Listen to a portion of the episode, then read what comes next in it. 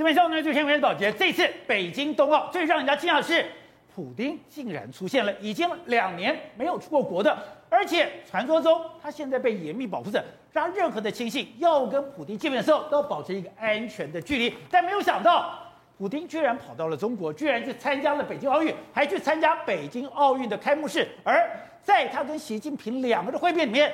两个人都被严密保护，可是两个人都把口罩拿下来，拍了这个举世注意的一张照片。那这个时刻，大家就非常关注，因为现在全世界都在注意乌克兰究竟会不会打仗，乌克兰到底会不会真的兵凶战危？而这个时刻，是不是展现了中国跟俄罗斯的结盟？而中国跟俄罗斯的结盟，是不是对抗西方世界？而这样的一个结盟，跟台湾。又有怎样的关系呢？好，我们今天请到了民队代表首义的财经专家黄松松，你好，大家好。好，这是美丽岛电子报董事长吴子嘉，大家好。好，第三位是时事评李正浩，大家好。好，第四位是商周的总编辑吕国珍，大家好。好，第五位是前台大感染科医师林世璧，大家好。好，第六位是台湾国际法学会的副院长李林辉，大家好。好，so，哎，今天大家非常惊讶的是，是普京竟然出来了，没错。想到，哎，大家就注意到说，这一次的。北京奥运受到了美国的抵制，欧盟也抵制。对，我在政府的官员不来，就别人不来。对，普丁来了。是，而普丁在之前你曾经讲过，他被严密保护的，没错。甚至所有人要接近他的时候，他保持安全距离。对。他跑去见习近平了。两年没有出过国的普丁呢，他这一次出国了，而且他是在乌俄可能会大战之前，他风尘仆仆跑到了北京来。哎，九个小时从这个俄罗斯飞到这个这个北京有两五千八百三十三公里，飞了这个七个小时之后，十四哎二月四号的中午抵达，傍晚上就离开北京，做足了面子给习近平啊！你要这个跟我这个俄罗斯跟中国签这个合约，我跟你签合约。另外一个我要参加这个冬奥的这个开幕式，我都去了。他做足面子给习近平的用意，当然是他要的是理智啊，不是？可是大家现在吓坏是，哎，我们知道这几年来，美国要去对付中国，对，开始拉帮结派，不管四方联盟，或者是我今天跟澳洲、跟英国的这个结合，对，我要的，我就是用集体的力量。对付中国，对。可是现在大家担心是中国跟俄罗斯结盟了吗？而且对俄罗斯来说，他现在必须要跟中国示好啊！啊为什么要跟中国示好？你可以看到，他这一次抵达俄罗斯的时候是哎，抵达北京的时候是多么风尘仆仆。你看下专机的时候，他穿着大衣，对。然后紧接着在这个坐在车子上头，然后驱车前往这个钓鱼台国宾馆。你看这个下来的时候是穿着大衣哦，就然后这个马上驱车前往这个钓钓鱼台国宾馆之后出来之后。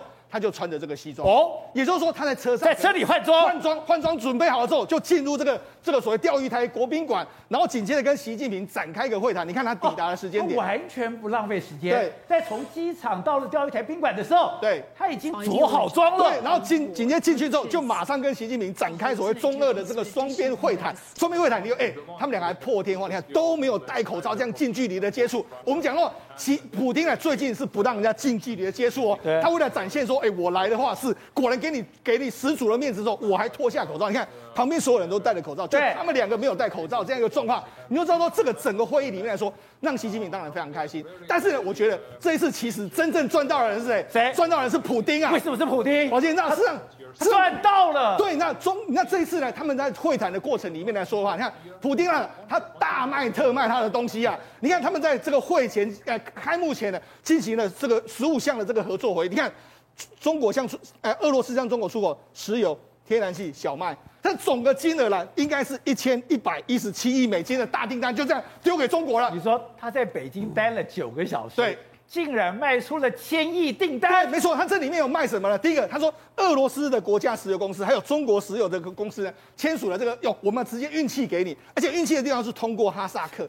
这个总的这个这个计算金额是八百亿美金，就是我卖给你的时候，我还要付给哈萨克的这个过路费，所以这整个这样的一个状况。另外还卖两两笔这个油气，包括一个是四千六百亿，一个是四千八百亿，这都是十年期的这个大合约。同时之间，他要把这个说西伯利亚力量一号跟利西伯利亚力量二号，同时还要再另外接一个管线。完全的把这个天然气输给这个中国大陆，那中国当然非常开心啊，因为他现在的确也需要这个所谓天然气。所以现在欧洲不要北溪二号，对，结果他就搞了一个西伯利亚二号，对，一个专门的天然气管给中国。所以你看他这个是不是有中国之后，我就不怕你这个中欧呃欧洲对我的牵制嘛？而且里面最最厉害的一点是什么呢？你知道他这个卖给这个这个中国天然气的时候，他还说我们未来结算的时候，我们不要用美元，我们用欧元结算。所以他都已经想好了，万一我真的。跟你开战的时候，如果你这个普那个拜登呢不让我用美元的时候，我就用欧元。所以他连后路都想好，你不要天然气，我卖给中国。那如果你不要让我用美元，我就用欧元。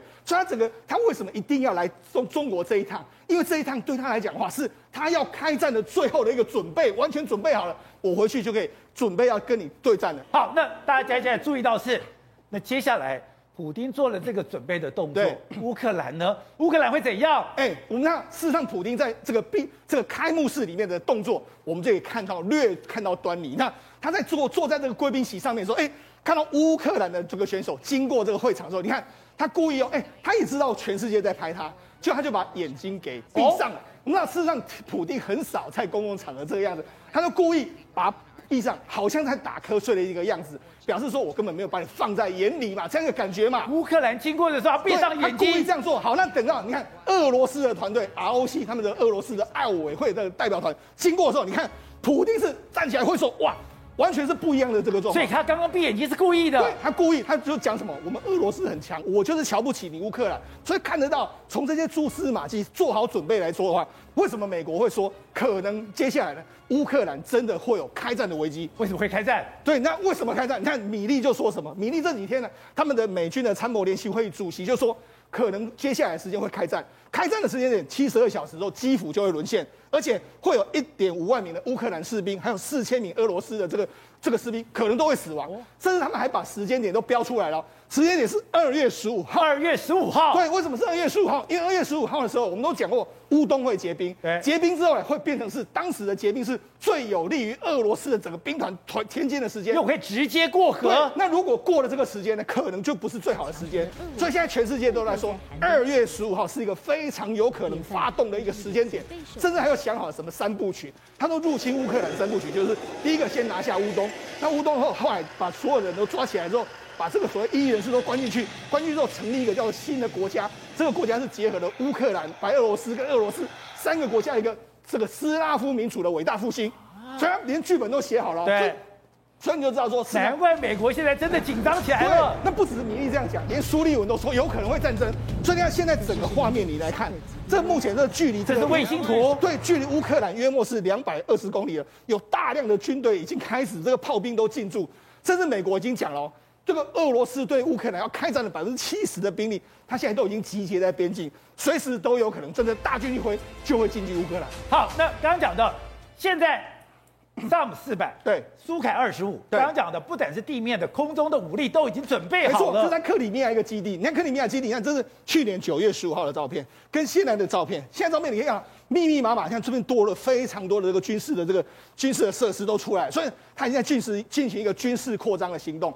另外一个，现在被他拍到说，在今约莫在乌克兰的这个边境的话，有萨有苏凯二十五，就空对地的这个攻击机，还有萨姆四百的地对空的这个防空飞弹，甚至伊斯坎达尔的这个飞弹，还有各式各样火射发火箭发射器，全部都来了。所以告诉你，俄罗斯已经传本本准备要跟你开战的时间点是越来越近了。难怪现在油价涨爆了。对，那那美国当然也不是省油的灯。美国现在呢，除了原本的这个八千五百名的这个军队已经来到北约之外，美国再批准再有三千名的这个部队又前进到了这个欧洲。那除了这个之外，包括说像 F 十五的这个飞机啦，甚至是所谓的 B 五十二的这个 S 这个轰炸，哎，保同温层的这个轰炸机已经抵达英国。所以看起来的话，美俄双边已经开始做好了准备，在二月十五号之前会不会开战，就变成是一个。你说二月十五变成 D Day 了，会会不会变成一个非常重要的关键时间？董事长，今天普丁这所有的动作，他都说他是要找等于说中国作为结盟，要对抗西方世界。难道乌克兰真的要打了吗？难道 D Day 真的是二月十五号吗？我个人认为。战争威胁的边缘论已经是最高的极限值了。就是普京要打，他必胜的准备已经准备好了。哦，因为这个他这个动作就是说，让全世界，尤其美国、欧美制裁俄罗斯的布局，他完全完成。就如果一旦产生这个制裁，他过去被制裁过很对对对对。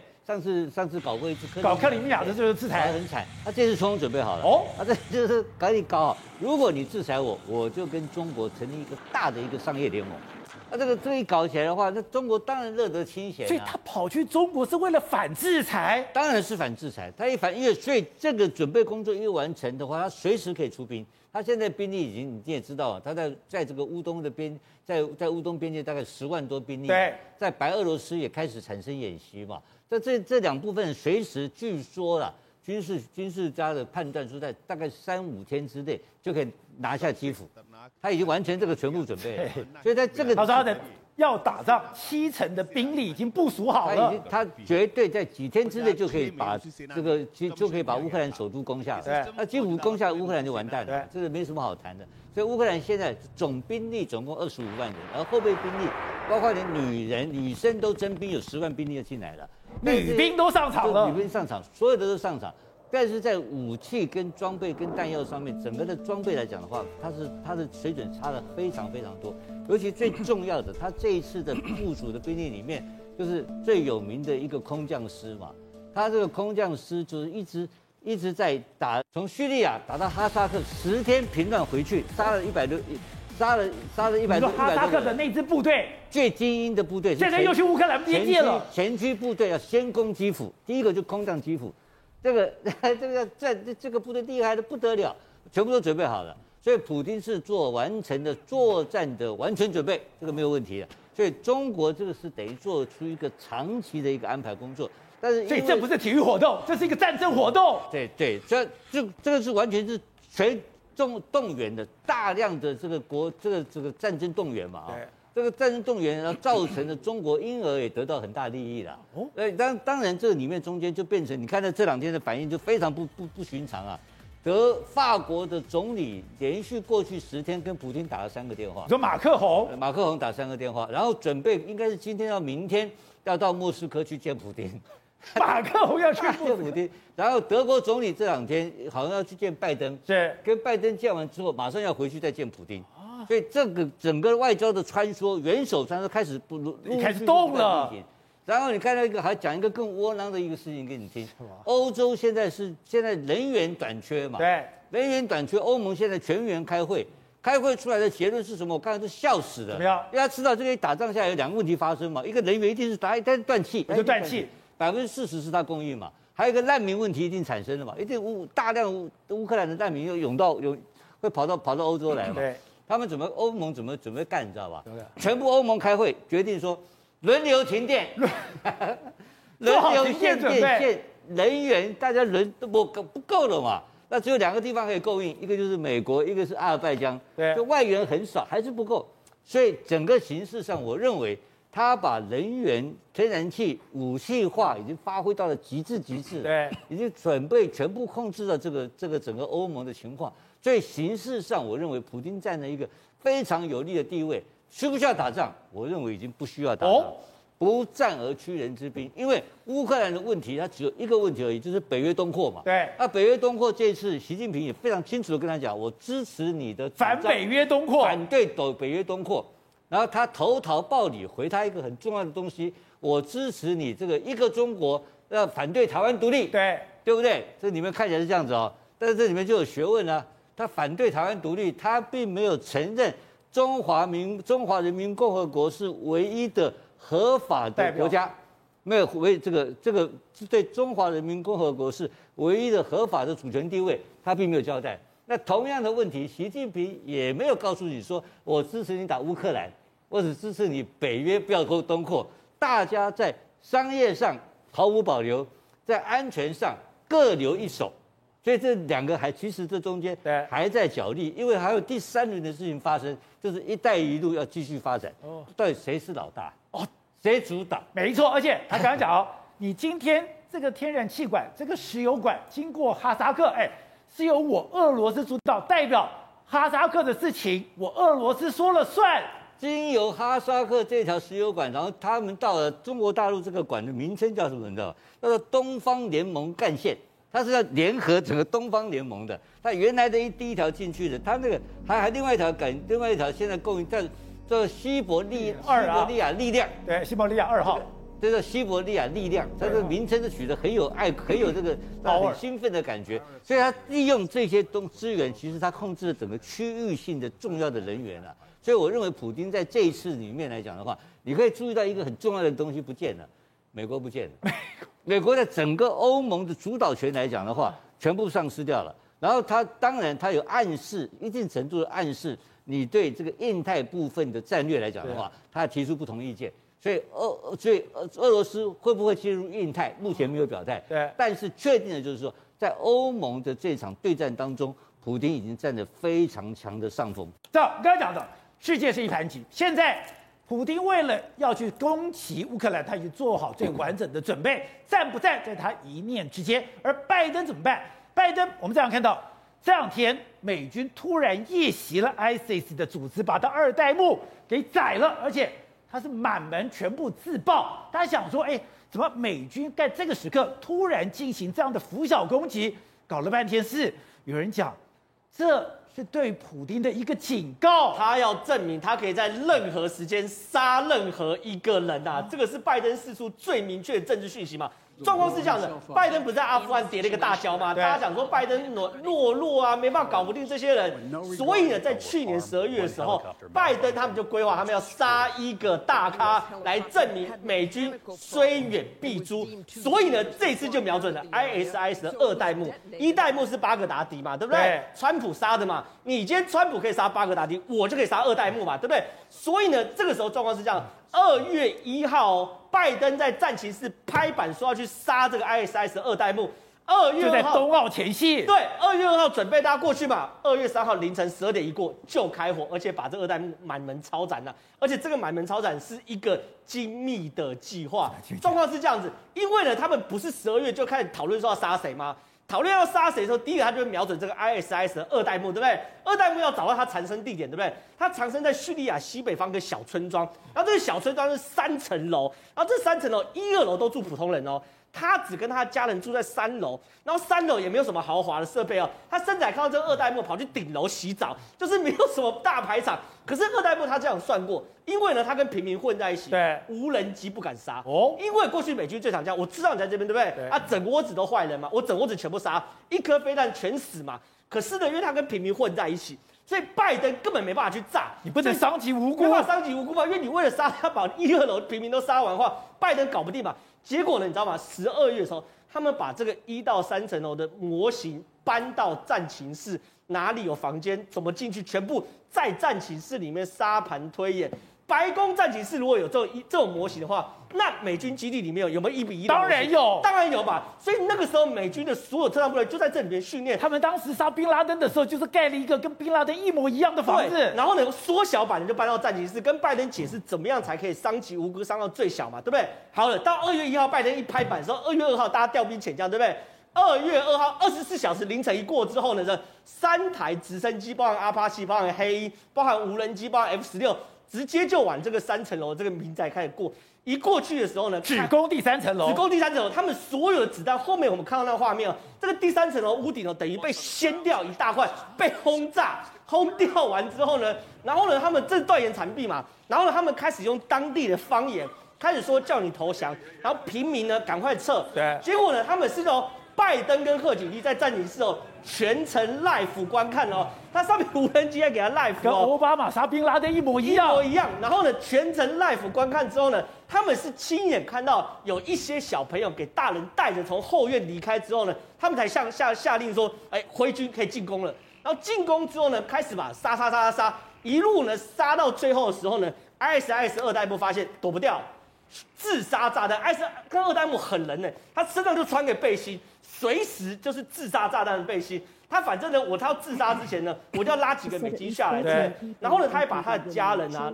几个老婆小孩都叫在旁边一起自爆，全家自爆。对，后来现场十三个尸体里面有四个妇女跟六个儿童，美军说其实都大多是属于在那场自爆当中一起殉道的。那后来呢，美军呢把这一系列都搞定之后呢，后面的这个所谓的收尾动作更让人害怕。他为什么第一个收集 DNA 啊？活要见人，死要见尸。对，我怎么知道你是二代目？所以 DNA 拿来之后，第一时间就比对，比对确定是你。他连他不止那边的 DNA，他当场比对 DNA 那个什么？第一个不止他的房间模型，他已经收集好，连这个目标人物的 DNA 我也都有了。对，所以当场比对这个 DNA，确定是之后呢，然后呢，拜登就这边是宣布说，我把他杀掉。可是另外一边哦，在战争过程中，因为有一部黑鹰直升机掉下来了，掉下来过程中呢，没办法，他们要撤离，对不对？直接先把这个黑鹰直升机，因为旁边有 F 十六在护航，对，把黑鹰直升机炸掉，一毛都不留给他。然后呢，现在这栋大楼，对不对？他们不是三层楼吗？对。第三楼现在毁毁坏嘛？他们说我要把这三层楼全部炸毁，也全部炸掉。为什么？因为他们很怕变成圣地，就是说如果他在那边殉道的话，后面会出现很多人去那边膜拜什么的。所以他们说要把这第三层夷为平地。所以，哎，他们现在等于说，我的黑鹰直升机故障掉在地上以后，我就对派无人机。把无人机狂轰滥炸，把你彻底炸毁掉，彻底炸毁掉，彻底炸毁掉，就是我一点东西都不留给你嘛，我不能让你变成后面炫耀的状况嘛。阿富汗最大问题就是我撤离了，留一堆武器嘛。然后这个呢，那栋大楼他们要把它夷为平地，不然以后会变成他们类似那种圣地，大家去膜拜地后。然后呢，最后状况是什么？二十四名陆战队进去，没有一个伤亡啊。所以美军这个状况是完全都在掌握之中。所以呢，看完这一系列之后，以色列国防部部长只说一句话：美国要证明他可以在随时随地杀任何人，而这东西当然杀给普京看。对，体会。原来我在想，奇怪了，这个二代目你已经盯了很久了，而且。ISIS 的组织已经今非昔比了，他已经没有什么样活动力了。你干嘛要这样子大费周章去杀这个人？